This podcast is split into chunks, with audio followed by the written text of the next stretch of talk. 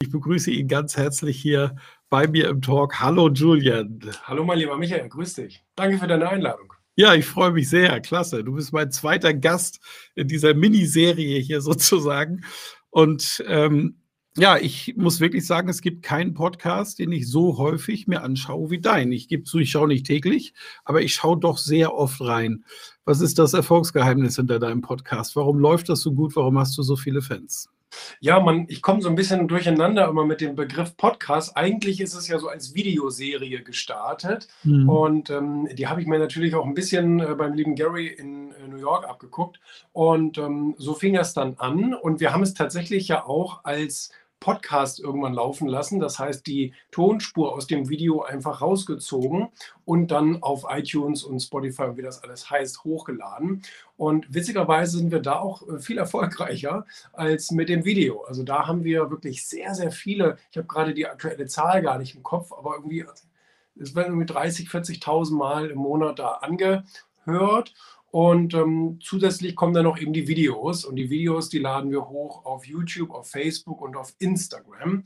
Und da laufen sie eigentlich so auf Instagram mit so zwischen 1 und 3000 pro, pro Folge am besten. Aber wie gesagt, lange nicht so gut als, äh, wie als, als Hörprodukt. Und ähm, ja, du, was soll ich dazu sagen? Ich habe Lust auf Kommunizieren. Ich habe da immer schon Spaß dran gehabt. Deswegen bin ich in die Medien gegangen. Und deswegen lag es für mich auch nahe, so ein bisschen aus meinem Alltag so ein bisschen was Interaktives zu machen. Und für mich fängt Kommunikation dann an, wenn man sich reiben kann. Und ich will wissen, inwieweit ist das bei dir einfach nur Prägung, vielleicht ja auch aus, aus, aus Kindheit, Familie oder tatsächlich Marketinggeschick?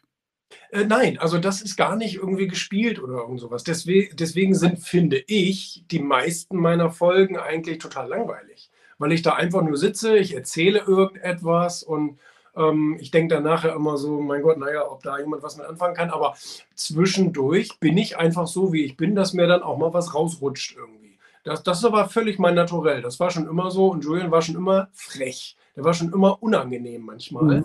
Und ähm, von daher ist das jetzt nicht geplant oder irgend sowas. Aber mhm. das muss man natürlich jetzt zugeben wenn wir so ein Gespräch mitschneiden, wo ich da vielleicht eine halbe Stunde ein Interview gebe oder irgendwie keine Ahnung was mache, dann suchen wir schon die Stelle raus, wo es ein bisschen, wo es ein bisschen knackiger wird. Ne? Ja, das, das, das muss ich zugeben, das stimmt.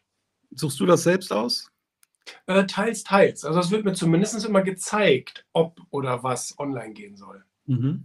Aber ein, etwas in der Qualität zu produzieren, wie du es machst, das braucht natürlich auch ein Team. Du hast Unterstützung.